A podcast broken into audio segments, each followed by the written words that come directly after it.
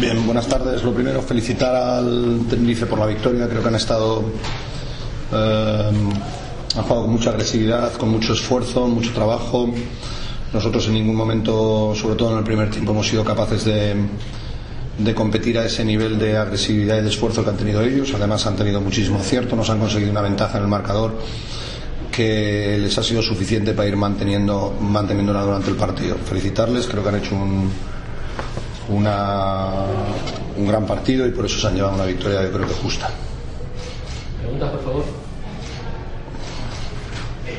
Buenas, buenas tardes, señor Lazo. Eh, ¿qué le ha faltado al Madrid para ganar y si se ha tenido en cuenta la baja de Ayón y el esfuerzo del partido del Barcelona de Euroliga el, el pasado jueves?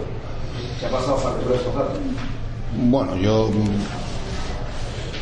Obviamente nuestros problemas eh, hoy han sido muchos como para enumerártelos.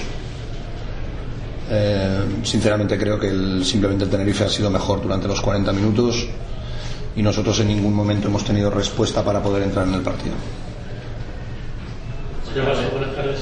Quería preguntarle por las dos situaciones en las que su equipo ha sido sancionado por falta de partido de posterior técnica.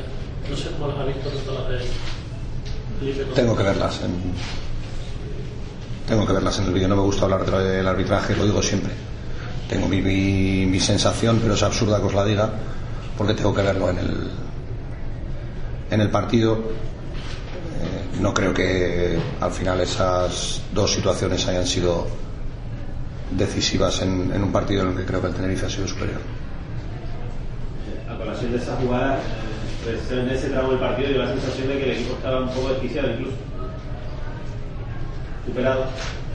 Mm, Bueno, eh, yo realmente creo que, que nosotros estamos haciendo mucho esfuerzo por volver a entrar en el partido y te castigan con esas situaciones y te hacen daño. Sí, ahí hemos estado un poco eh, la sensación de que no llegas. ¿Alguna pregunta más?